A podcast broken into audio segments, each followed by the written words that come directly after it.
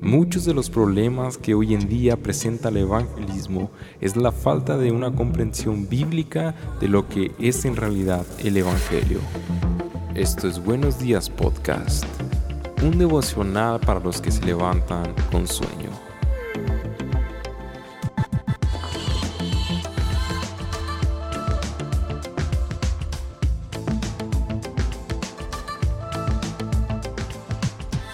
Días podcast, estamos aquí una vez más en nuestro tercer episodio de la serie Multiplicación. Ya hemos visto hasta aquí ah, que es un mandato el que vayamos y también vimos que, que tiene un propósito, pero el día de hoy vamos a ver el mensaje o que también lleva un mensaje. Paz, ¿cómo estás? Buenos días, Sammy. Bien, gracias a Dios, contento. Una mañana más aquí en, en esta transmisión.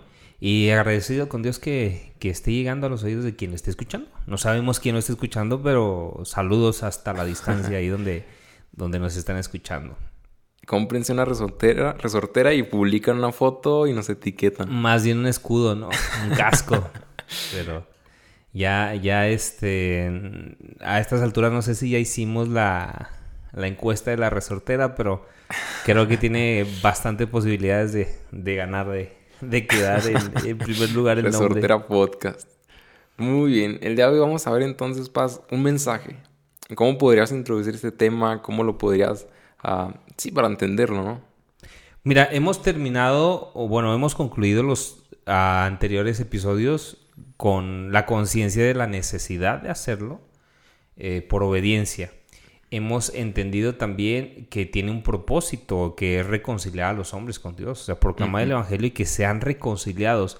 No es nada más hacerlos sentir bien, sino que sean reconciliados. Pero llega la pregunta clave, ¿no? ¿Cómo reconcilias a alguien? ¿Qué mensaje se les da? A lo mejor tienes el instinto de Jonás, ¿no? Y, y, crees que se trata de predicar solamente de aquí a 40 días Nínive será destruida y que la gente se arrepienta. Que dicho sea de paso, si tú no entiendes el mensaje del Evangelio, muchas veces te haces mensajero del infierno. ¿A qué me refiero? Hay predicadores o gente que comparte el Evangelio que en vez de parecer uh, evangelistas, uh, vamos a ver la definición de la palabra Evangelio, se convierten en evangeterroristas. Sí, y te hablan del infierno con tal pasión y convicción que nada más les hace falta llevar una botella de gasolina y un cerillo para poner un ejemplo. Incendiar el lugar donde están. y decir, miren, así va a ser el infierno.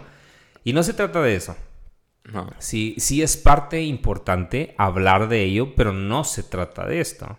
Entonces, eh, lo primero que nosotros tenemos que ir entendiendo después de, de ser conscientes de la necesidad de buscar a los perdidos es qué es lo que les tenemos que decir. Que seguramente muchos se preguntaron eso, ¿no? Sí, sí, sí. Y luego vamos, si, nosotros nos vamos al, concepto más básico, a la etimología de la palabra evangelio, que viene del griego evangelión, que significa buena noticia o buen mensaje. Entonces, lo interesante de esto es que el, el evangelión no era solamente una buena noticia, un buen mensaje, sino también era un mensajero. En tiempos de guerra, por ejemplo, un evangelión era aquel que, que, estaba en medio de la batalla, estaba al pendiente de todo y ganaba su ejército, entonces había paz, se declaraba paz. Pero no es como ahorita que tú mandas un, un Twitter, eh, un WhatsApp más bien, y, le envías a, toda tu comunidad que ya estamos en bien, ya estamos en paz, ya no hay guerra. Y, llega inmediatamente. En aquel entonces el mensajero tenía que recorrer grandes distancias con este mensaje importante para anunciar a su ciudad que, que el tiempo de guerra había terminado. Que la dinámica de vida volvía a ser transformada, que ya no tenían que dedicarse a construir caballos, bueno, eh, herramientas para caballos de guerra, ni armas, ni qué interesante que él iba y buscaba donde estaban las personas, no las personas iban a escuchar al evangelio. Regres, no, pues imagínate, ¿no? Capaz que no ganan ni moles a todos ahí. Bueno, de todas maneras les iba a tocar si perdían, pero eh, la, la identidad del evangelio era muy importante porque él tenía que ir a dar una buena noticia. Y eso provocaba que la dinámica del pueblo, el lugar donde se recibía esta buena noticia, cambiase completamente. Ya no podían estar en la misma dinámica, eh, se reintegraban muchas veces a su producción normal, a tratar de recuperar de alguna manera la vida que antes de la guerra llevaban. Entonces, cuando nosotros vemos este contexto de esta palabra, que es una palabra compuesta, eu, que es bien o bueno, y angelión, mensajero o mensaje, eh, la traducción más atinada que hemos tenido nosotros al día de hoy es buena noticia. ¿sí? de, modo sencillo, la palabra evangelio literalmente es una buena noticia. Pero cuando nosotros hablamos del evangelio, tenemos que darnos cuenta de que no todo lo que la Biblia ah, leemos en la Biblia como tal se puede ser considerada la buena noticia. Todo apunta a la buena noticia. Sí, definitivamente. Pero no todo es la buena noticia. Como ejemplo te puedo decir, ¿no? Gente que se emociona y dice, pastor, evangelicen mi trabajo. Les leí el Salmo 91. Y, ok, está bien, qué bueno que lo leíste. Tal vez diste testimonio del Evangelio en tu vida y de quién es Dios, pero eso no significaba que estuvieras compartiendo el Evangelio. Sí, no, incluso se vuelve como decíamos ahorita, ¿no? Animar, pero no reconciliar. Y necesita una separación, algo, una enemistad para poder reconciliar. Ahora hay muchos salmos bonitos que tú puedes leer y que vas a animar a la gente, pero no significa que van a ser conscientes de su condición y que van a responder en arrepentimiento fe en el Señor Jesucristo. Que dicho sea de paso, Marcos 1.15 eh, nos insta el Señor Jesucristo y nos dice arrepentidos y creed en el Evangelio. Para que alguien se arrepienta necesita ser consciente de lo que hizo. Sí. Y, si, si necesita reconciliar a alguien, eh, necesita darse cuenta de que está primeramente en enemistad. Y muchas veces pasamos eso por alto. Y fíjate, estamos hablando de una buena noticia, pero para que exista una buena noticia debe existir una mala noticia antes o algo malo que esté sucediendo. Y la buena noticia es directamente proporcional a la magnitud de la mala noticia. Totalmente. Sí, o sea, si la mala noticia es muy mala, la buena noticia entonces va a ser muy, muy buena. y, es por pura lógica, ¿no? Eh, mira, un, un párrafo, porque no puedo decir que es un, una frase, sino un párrafo de, un libro de Timothy Keller, un predicador este, contemporáneo, ya, ya de edad, pero eh, contemporáneo y respetado, dice lo siguiente, no todo lo que la Biblia enseña puede, ser considerado, puede considerarse el Evangelio. Aunque puede argumentarse que toda la doctrina bíblica es un cimiento necesario para entender el Evangelio. El Evangelio es un mensaje acerca de cómo hemos sido rescatados del peligro, la misma palabra evangelio tiene como su cimiento la información de un acontecimiento que altera la vida y que ya ha sucedido. Este es el evangelio, altera tu vida y, ya ha sucedido. Ahora, si nosotros nos vamos al, consejo de la palabra, la buena noticia es que en Jesús tenemos salvación, perdón de nuestros pecados y vida eterna. Pero la gente va a decir, ¿salvo de qué? Perdonadme a mí por qué. ¿Y vida eterna en dónde? O, incluso somos libres, ¿no? ¿Libres de qué? ¿Cuándo era esclavo yo? Oye, si los mismos israelitas, cuando leíamos en Juan capítulo 8, decían, pero ¿cuándo hemos sido esclavos? Cuando Jesucristo se, se, proclamó como la salvación. Sí. Cuando, cuando Él dice, si el Hijo os libertare, seréis verdaderamente libres. Ellos dicen, pero nunca hemos sido esclavos. Tuvieron un lapso de amnesia, ¿no? Los israelitas, después de todos los cautiverios. Imagínate la gente que no tiene ni la menor idea de que es esclava el pecado. Wow. Entonces para poder ir entendiendo y planteando el, el conocimiento del Evangelio y qué mensaje es necesario proclamar, es necesario remitirnos a la palabra. Juan 17.3 dice, esta es la vida eterna, que te conozcan a ti, el único Dios verdadero, y a Jesucristo, a quien has enviado. ¿Quién crees tú que, dice estas palabras? Cristo. Cristo mismo. No era Juan, no era ningún otro apóstol, sino que Cristo mismo en su oración sacerdotal en el Getsemaní, mientras está de alguna manera presentando su informe final delante del Padre antes de ser crucificado, él eh, habla de sus discípulos y le dice, mira, los que me entregaste, aquí están, y empieza a dar un reporte eh, general pero detallado. Él habla acerca de que les ha dado vida eterna. Esa es una buena noticia, esa es la buena noticia para los discípulos. Cristo nos dio vida eterna. ¿Y en qué consiste la vida eterna? La vida eterna pudiéramos nosotros decir, bueno, en pasarte la chido allá en el cielo, cuando te vayas, sin esperar la, la segunda venida o el rapto o cualquier otra idea que puedas tú mencionar. Pero la vida eterna consiste en, y nos dice Cristo, conocerte a ti, el único Dios verdadero y a Jesucristo, a quien has enviado. Aquí partimos de una premisa. Es necesario que para que la gente conozca y entienda quién es Cristo, conozcan quién es Dios primeramente. Porque Cristo ha sido enviado por el Padre. ¿Sí? ¿Quién es Dios Padre? Y, cuando nosotros pasamos por alto esto, sobre todo en nuestro contexto ah, cristianizado de Occidente, damos por hecho que la gente ya conoce quién es Dios. Pero en realidad la gente no sabe quién es Dios. Nos hemos hecho un Dios a nuestra propia manera, al cual no tememos, al cual no amamos, al cual ah, no, no, adoramos. O sea, es, un Dios de mentira. Y, muchos cristianos hemos hecho eso, ¿eh? quiero decirte, que cuando nosotros restamos atributos a Dios o minimizamos atributos de Dios, estamos haciendo nuestro propio Dios a nuestra propia manera. Wow, qué peligroso porque estás adorando a un Dios que tú te estás inventando. Y lo que tú te estás inventando terminas compartiéndolo como si fuera la verdad. Wow. Y esto termina siendo otro evangelio.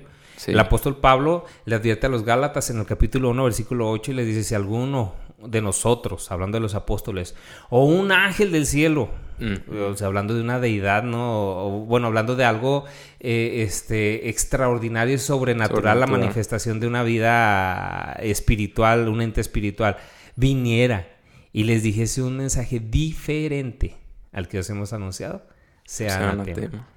Que significa que sea maldito. Entonces, muchos de nosotros cuando no entendemos el Evangelio y predicamos un Evangelio según nuestra conveniencia o nuestras ideas, corremos el riesgo de estar siendo nosotros maldición para nuestras propias vidas. ¿Sí? Entonces, eh, partir de la premisa de que la gente no conoce en realidad quién es Dios. Puede ser gente muy religiosa, puede ser gente muy sincera, pero con sincera ignorancia de quién es Dios. Le pasó a Pablo en Hechos capítulo 17, en el aeropago, cuando predica en Atenas. Y, él eh, empieza a predicar de Cristo y la resurrección de Cristo. Y, el relato bíblico nos, nos habla de que no entendieron los griegos quién era Cristo. Es más, cuando llaman a Pablo, lo llaman porque dicen, mira, es, es extraordinario lo que tú nos estás diciendo y no entendemos lo que estás diciendo. Tú nos estás hablando de un Dios Cristo y de una diosa resurrección. O sea, para ellos eran, eran dos dioses. el que resucita a los muertos y el que resucita entre los muertos, ¿no? La diosa resurrección y el Dios Cristo. Y el apóstol Pablo no se pone a pelear con ellos, decirles bola de ignorantes ni nada de esto. sino que él con toda paciencia utiliza su entorno y aclara quién es Dios una vez y, se da cuenta que los griegos no entienden en realidad quién es Dios. Y no es para menos, si tú te vas a la mitología griega, te vas a dar cuenta de que ahí había dioses para todo, que la de la fertilidad, que el de la muerte, que el del Hades, que el del Zeus y, infinidad de dioses pudiésemos mencionar. A la, a la, fecha no se me había ocurrido, pero lo voy a hacer más adelante, investigar cuántos dioses había en la mitología griega, pero eran muchos dioses. Y el apóstol Pablo en Grecia una cuna del pensamiento y la filosofía, un lugar eh, intelectual, ¿no? Donde aún los mismos cristianos, los, los judíos griegos helenistas, o sea, tenían un pensamiento, digamos, de alguna manera culto y más elevado que, muchas otras culturas. Muy filosófico. Muy filosófico. Eh, estos, estos griegos tenían estatuas para sus dioses en sus templos. Diana de los Efesos, Artemisa, en fin. Total, que el apóstol Pablo se da cuenta de esto y habla acerca del Dios no conocido. Y en una porción de este, de este capítulo les dice, miren, en todo veo que ustedes son muy, muy, muy religiosos. Y que, que, pues básicamente tienen dioses para todo, ¿no? Pero he visto que tienen la estatua del Dios no conocido. Y dice, pues a este que ustedes no conocen, es al que les vengo a presentar. Y empieza a describir quién es Dios. Lo, empieza a describir en todo su poder y su fuerza, hablando de la creación, cómo creó a la humanidad, cómo nosotros nos separamos y cómo vendrá un día del juicio, ¿no? Hechos 17, 31, y el cual ha destinado un día en el cual juzgará a los hombres con justo juicio. Total que eh, empieza a darles un contexto de quién es Dios. Y, dice, pero ha determinado ese día del juicio y nos va a juzgar por, por, medio de aquel que Él envió, o sea, del Cristo que les estoy hablando y la resurrección que, que el Padre le dio. Bueno, por esta razón es. Entonces es importante que tú y yo nos tomemos el tiempo de entender este mensaje para poder comunicarlo correctamente. Pero primeramente necesitamos entender nosotros quién es Dios. Necesitamos nosotros conocer quién es Dios. Ray Orland, este, eh, un, un predicador contemporáneo, dijo lo siguiente, no podemos esperar que la gente sea conmovida por un mensaje que no nos ha conmovido a nosotros primero. Predicar el Evangelio no es una vana repetición predicar el Evangelio tiene que tener un, un, efecto primero en nosotros. Si no, vamos a ser símbolos que resuenan solamente. Y ahorita que, que, tú mencionabas todo eso, que incluso hay personas que han escuchado acerca de Dios, incluso han leído la Biblia.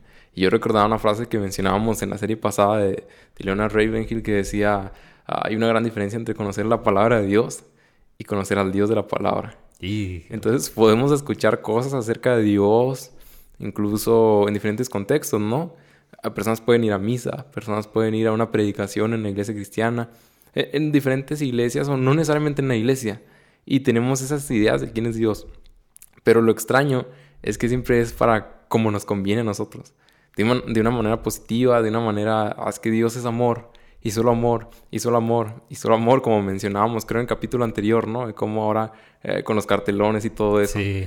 Pero es interesante que no vemos otras partes eh, de Dios, por ejemplo, como los atributos de su santidad o la justicia. Y, esos atributos nos dan miedo porque no se nos convienen naturalmente. Si, si, no conocemos a Cristo, si no estás aparte, pues nos damos cuenta que estamos enemistados con Dios. Fíjate cómo es sutil el engaño que nosotros mismos, en el que nosotros mismos caemos y propiciamos en, nuestra negligencia, porque es negligencia no conocer el Evangelio, teniendo las herramientas que tenemos, teniendo la libertad que tenemos. Eh, cómo nosotros dividimos o separamos los atributos de Dios según nuestra conveniencia. Sí. Y cuando tú niegas la, alguno de los atributos de Dios, aunque no te guste su soberanía, su justicia, su santidad, y empiezas a predicar nada más de lo que te gusta, ¿sabes qué estás haciendo? Haciendo otro estás, Dios. Estás levantando una estatua de un Dios que le puedes poner el mismo Dios que Dios, como lo hacían los griegos, y decir, este es el Dios del amor, este es el Dios de los milagros, este es el Dios de la sanidad, este es el Dios de la restauración, este y estás haciendo tus propias deidades. Y como los griegos empiezas a hacerte tus propios templos y, vives una mitología, porque estás separando una deidad que, que, no, no, puede ser dividida, no puede ser separada.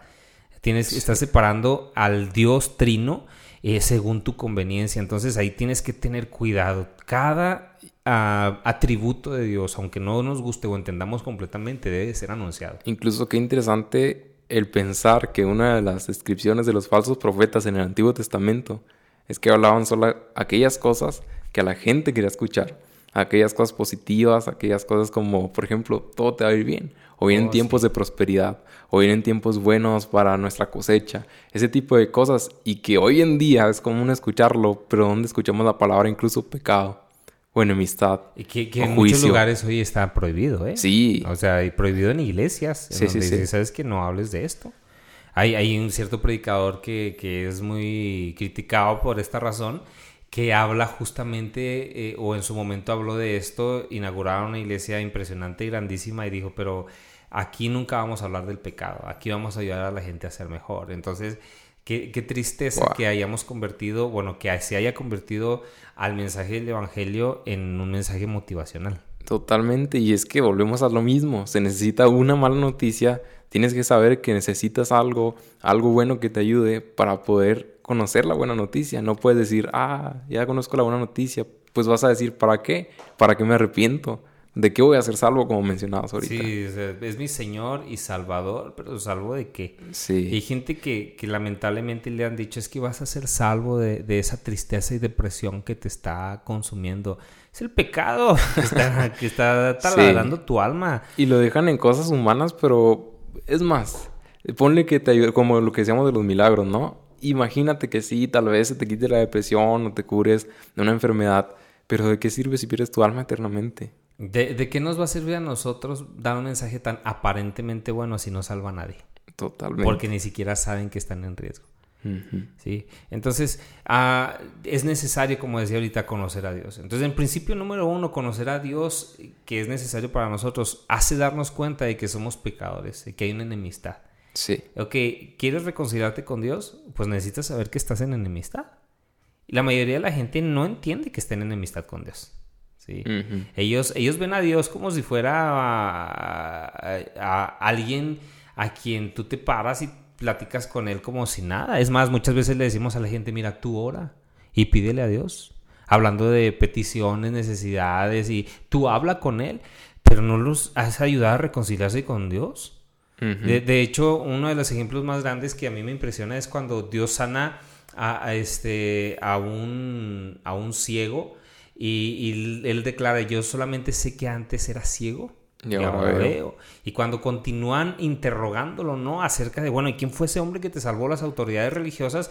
Él dice, mira, lo único que sé es que eh, Dios no escucha la oración del pecador. o sea, era, algo claro para ellos.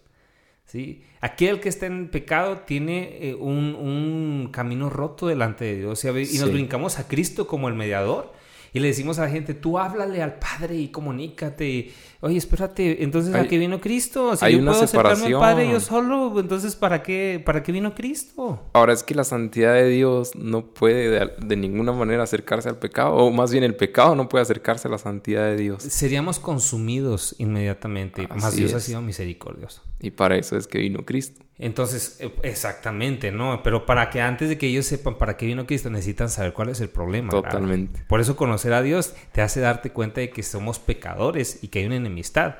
Ah, la mayoría de la gente en nuestro contexto tiene una idea de, quién es Dios según su conveniencia, lo vimos ahorita. Pero Dios nos habla en Éxodo capítulo 20, versículo 5, eh, acerca de su celo. Porque yo soy Jehová tu Dios fuerte, celoso. Sí. ¿Sí? Y, que visito la maldad de los padres sobre los hijos hasta la tercera y cuarta generación. ¿Qué nos está diciendo Dios ahí de cómo Él es? Él es todopoderoso, Él es celoso de lo que es suyo y, que Él no va a pasar por alto la injusticia ni el pecado, no importando las generaciones que pasen. Sí, ¿no? Pero también dice que hago misericordia a los que me aman y guardan mis mandamientos. Ok, no estamos en un momento en el que decimos tenemos que guardar la ley de Dios para portarnos bien y, ganarnos el cielo. No, eso es imposible. sí. Eso es imposible. Justamente por eso vino Cristo, porque nosotros no podíamos cumplir la ley. Él viene y la cumple. Sin embargo, la ley, eh, los diez mandamientos, es una declaración. Hay, alguien que dice, es que es como una cerca para que no te caigas a un barranco.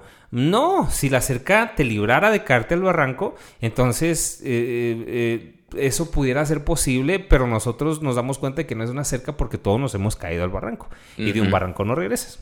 Sí. ¿Sí me explico? Entonces la ley no es nada más una serie de normas morales para que tú te portes bien y no te vaya tan mal. La ley es una declaratoria del celo de Dios.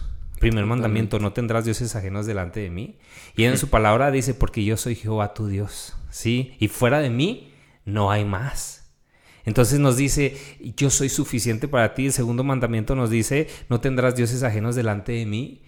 Pero yo soy Jehová tu Dios fuerte y celoso y empieza a revelarse, pero yo soy esto.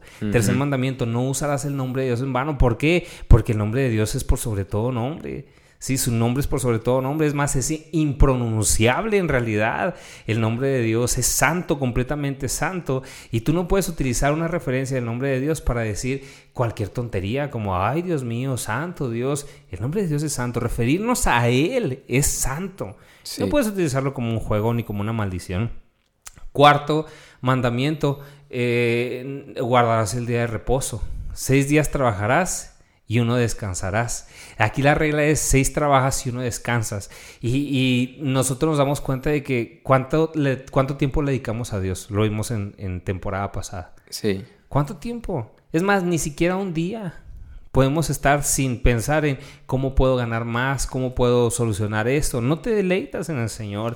Quinto mandamiento, honrarás a tu padre y a tu madre para que los días de tu vida se alarguen. Él no te está diciendo te aguantas y si se lo ganan, te los honras, pero si te tratan mal, no los tienes que honrar, ¿no? Porque al final de cuentas, honra suficiente es el hecho de que por medio de ellos Dios te haya dado vida. Entonces, eh, no, la honra no se gana, la honra es algo que, que, ya está ahí, que Dios ha dado. Sexto mandamiento, no matarás. Y no matarás porque, uy, qué malo, ese es el pecado más feo, más grave. No, el sexto mandamiento corresponde a que solamente Dios tiene el poder de la vida sobre sus manos. Sí, y él, no, él es vida, Él nos ha dado vida, entonces tú no tienes derecho a tomar lo que no te pertenece. Séptimo mandamiento, no cometerás adulterio. Y, tampoco se trata de que ahora te aguantas con el que te casaste, con la que te casaste, te amuelas ahí. No, Él nos está enseñando su fidelidad. Sí, vas a ser fiel a, tu esposa porque yo soy fiel a mi palabra y soy fiel para contigo. Él nos pone un ejemplo de fidelidad. Octavo mandamiento, no, no robarás. Y no robarás, ¿sabes por qué? Pues porque tú no tienes la necesidad de robar. Yo soy suficiente para ti y en mí puedes estar seguro de que va a haber provisión y que va a haber cuidado de tu alma. Y, Jesucristo mismo lo dijo, por nada se afanen. Entonces, en, este tipo de cosas te das cuenta de que Dios revela en realidad su celo, su amor por nosotros, en los diez mandamientos, su santidad. Eh, noveno mandamiento, no mentirás, no levantarás falso testimonio. ¿Por qué? Porque Él es verdad. Dios no dice la verdad, Él es la verdad. Y todo lo que dice es verdad. Entonces mentir va en contra de la naturaleza de, Él y de lo que ha depositado a nosotros. Décimo mandamiento, no codiciarás. ¿Sí?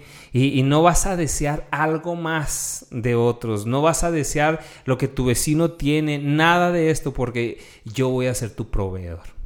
¿sí? Yo voy a proveer para ti según tus necesidades. Darnos cuenta de quién es Dios y cómo somos nosotros nos hace darnos cuenta de que somos pecadores. Y que estamos en contra de Dios.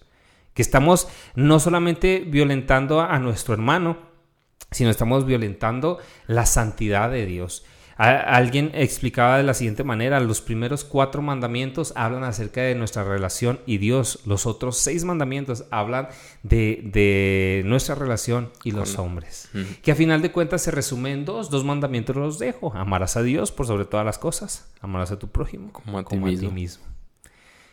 El segundo principio es conocer a Dios, nos hace darnos cuenta de que hay consecuencias. ¿Cuántas veces se habla del juicio, dijiste tú? No, pues nunca. Nunca. Nunca se habla. O sea, todos quieren hablar del cielo, pero no hay que hablar del juicio. Es más, si tú ves hasta las caricaturas, rara vez dibujan un día del juicio. Ellos te ponen mejor a un San Pedro con una lista en un portón gigantesco dorado y viendo a ver si estás o no, como si fuera la lista de entrada a un restaurante. Sí, no, Pero juicio Hebreos 9:27 nos dice que está de, y de la manera que está establecido para los hombres que mueran una sola vez y después de esto, el juicio. El juicio. El apóstol Pablo te mencionaba ahorita Hechos 17:31, por cuanto ha establecido un día en el cual juzgará al mundo con justicia por aquel varón a quien designado, designó, dando fe a todos con haberle levantado entre los muertos. Entonces, hablar del juicio, hablar de, ok, has violentado los principios de Dios, su palabra, entonces va a haber consecuencias. Y eres declarado culpable. Eh, eres declarado culpable. Va a haber un juicio primero que nada en el cual vas a ser declarado culpable y va a tener consecuencias. Y para finalizar, el principio número tres, conocer a Dios nos hace darnos cuenta de que necesitamos un Salvador.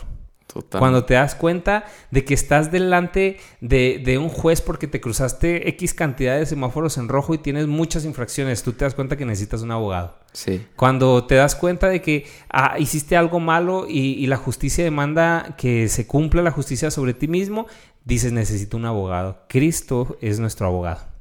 Así es. Es nuestro defensor. Entonces, pero para poder entender esto, necesitas darte cuenta de que va a haber consecuencias como tú lo mencionaste ahorita. ¿Cuántas veces la gente habla del infierno? Nunca tampoco. No nos gusta. Y, hay quien dice, no, no le enseñes eso a los niños, los vas a traumar. Pero yo te pregunto, ¿qué les está enseñando las caricaturas acerca del infierno? Sí, incluso les enseñan que es divertido. Que es divertido, que iban a estar tus amigos y las personas más famosas y que es una fiesta continua. Mi hermano menor creía eso, hazme el favor. Y cuando, cuando predico, yo empecé a predicar de esto, a él le impresionó darse cuenta de que el infierno no es como se lo habían pintado. Si tú no haces esto por no traumar a X o Y personas o por no verte tan fatalista, el mundo se los va a enseñar de la manera distorsionada. Sí. Sí, como algo divertido a lo cual debes aspirar y anhelar. Sí, es necesario a lo mejor esa... no lo describiría como herida, pero, o sea, como ese golpe fuerte para prevenir de otro. Imagínate que yo lo hago así de esta manera. Está un niño ahí y va a venir un carro y lo va a atropellar. Y tú estás viendo que lo va a atropellar. Y tú lo puedes jalar del brazo y a lo mejor lo vas a lastimar del brazo de alguna manera. Él va a decir, oye, me dolió que me eso. Pero lo jalas porque si no se va a morir. Y le estás salvando la vida y es de la misma manera. Le tienes que hacer saber que no está en el lugar correcto y tal vez se va a lastimar, va a decir, ah, me dolió. Y tal vez le a saber que está mal, que es un pecador. Pero pudo haber sido peor. Exacto. y te pudiste haber dado cuenta el día del juicio. Exacto. sí, demasiado tarde. Y lo más triste sería estar del otro lado de la fila y que se te quede bien de decir, tú sabías esto y no me lo dijiste. Sí, porque nunca me dijiste Cosa que a mí me pasó en, cierta ocasión y que luego lo contaré tal vez en otro episodio, en mis experiencias de, fe. Pero es, es, duro escuchar esto y esto que estábamos en vida. O sea, yo no quiero escucharlo un día en la eternidad. Entonces, piensa de esta manera lo que Apocalipsis 20:15 dice, y el que no se haya inscrito en el libro de la vida fue lanzado al lago de fuego. El libro de la vida es el libro de la vida eterna. Conocer al, único Dios verdadero y a Jesucristo a quien ha enviado. Ahorita estamos viendo en este episodio solamente la primera parte. Sí. Conocer al único Dios verdadero. ¿Cómo es Él? Éxodo 20 lo describe como fuerte, celoso, justo y misericordioso. Él se describe a sí mismo de esta manera. Y hay que aprender a comunicarlo. Nos damos cuenta de que el infierno es un lugar de castigo después del juicio. Nos damos cuenta de que el infierno se describe como imágenes de fuego y oscuridad donde las personas se lamentan. Y nos damos cuenta de que el infierno es un lugar de castigo perpetuo. O sea, no es, no es cualquier cosa. No es un juego. Otra cosa es que prediques con convicción y la gente sienta que va a ir al infierno por eso, como pasó con con este sermón de Jonathan, Edwards, sí, pecadores en manos de un Dios, de airado. Dios airado, y que dice el relato que la gente se abrazaba de las bancas porque sentía que y se subían a las columnas y se subían a las columnas porque sentían que literalmente la tierra se iba a abrir y se los iba a tragar. Y de ahí hubo un gran despertar, un gran avivamiento de parte de Dios por esa conciencia de que hay consecuencias de ofender a Dios. Y he escuchado gente, fíjate, hablando específicamente de ese sermón, que lo han cuestionado y me han dicho como que quién sabe, estará bien que les haya hablado del infierno. Y yo platicando con personas, pues, cristianas o que van o asisten a una iglesia. Y me han dicho ese tipo de comentarios en el cual ya no están acostumbrados a escuchar ese tipo de mensajes y para ellos es como que a lo mejor fue un poco exagerado, no le tienes que provocar miedo a la gente. Y, no es miedo, sino es conciencia. Hace tres años te hubieras puesto la vacuna contra el COVID. No, pues no. Hace tres años. Y, y aunque te pagaran por ello, Mira, no nos ponemos la del resfriado. ¿Sí me explico? No te vas a poner una vacuna para algo que tú no sabes qué efectos tiene. Ahorita en nuestro país hacemos filas Sí, y estamos viendo qué día nos toca, en qué fecha, en qué abecedario, porque sí lo estamos haciendo aquí en México, y, a ver cuál vacuna te toca. No puedes elegir qué vacuna, mm, de qué, de qué eh, fabricante ni nada. Es si te toca y es ganancia. Y todo, bueno, una gran parte, la gran mayoría, diría yo, quiere una vacuna. ¿Por qué? Porque hemos visto gente morir. Sí. Y, y tú no puedes decir, ay, qué malos son. ¿Para qué ponen esas estadísticas? Porque todos los días el, gobierno anuncia cuántos se han muerto y, cuántos se han vacunado. Pues porque es necesario darnos cuenta de que necesitas. Y que incluso ah, conectándolo con esto, a muchos la, vacuna les duele ¿eh? al principio. Oh, sí.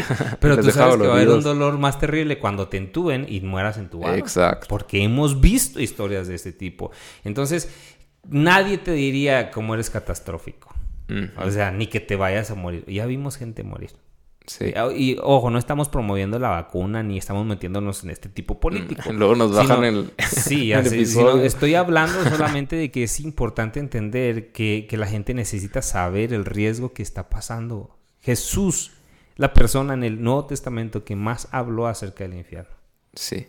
De hecho, habló más acerca del infierno que del cielo.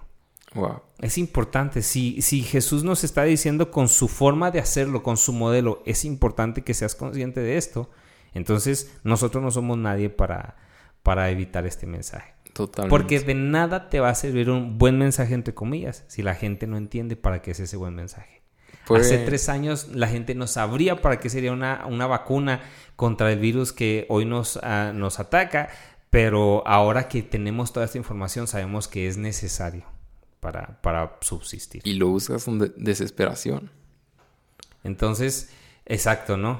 Ya tú lo pides. Sí. Cuando tú le haces saber a la gente quién es Dios y quiénes somos realmente delante de Él, conforme a la palabra, el Espíritu obra en sus corazones, Él convence de pecado, de justicia y de juicio. Fíjate qué importante porque estas palabras dijo, las dijo Jesús, cuando el Espíritu Santo venga a convencer al mundo de pecado, de justicia y de juicio. Hemos estado hablando por tres personas en esta serie. En el episodio 1 hablamos de que elijas tres personas y ores por ellas. En este segundo episodio que, que tuvimos anteriormente, hablamos de, de poner una fecha, poner una hora. En esta ocasión yo quiero que tú ores por estas tres personas, pero que le pidas a Dios que te ayude primero a conocerlo tú a Él realmente. Sí. A, ser consciente de tu salvación o, de, la, de dónde te ha rescatado el Señor. Y enseguida, ora para que el Espíritu Santo ah, siga haciendo la obra en sus corazones, porque Él es el que los va a convencer. Aunque tú llevas Stiner, sí, y, o gasolina con cerillos y, les echaras para que sintieran el infierno, ellos no se van a arrepentir por eso. Y no lo hagas, y no lo hagas. no, por favor. Primero te van a meter a la cárcel y segundo necesitas buscar un psicólogo, un psiquiatra ya. Bien pirómanos, ¿no? Entonces, eh, esa sería nuestra conclusión del día de hoy para la multiplicación. Multiplicar requiere dar, hacer conciencia también de la mala noticia. Así es. Necesitamos. Es, yo lo veo de esta manera. Hay una enfermedad, ok y la gente le puede decir la enfermedad, pero si no conoce el origen de la enfermedad y qué es la enfermedad y que la tiene, no hay un diagnóstico, entonces no, no sabe que necesita una solución. Y que en el próximo episodio estaremos hablando de esa solución y cómo ya cuando le, le diste el diagnóstico a la persona, ya sabe, ya sabe que existe la enfermedad, tiene ese diagnóstico, ¿cómo lo puedo curar? Eso lo hablaremos en el siguiente episodio. Gracias por acompañarnos hasta el final. En el próximo episodio estaremos hablando de el único camino por el cual nosotros nos podemos acercar a Dios. Si esto te fue de bendición, te animamos a que lo compartas con tus amigos y tus contactos.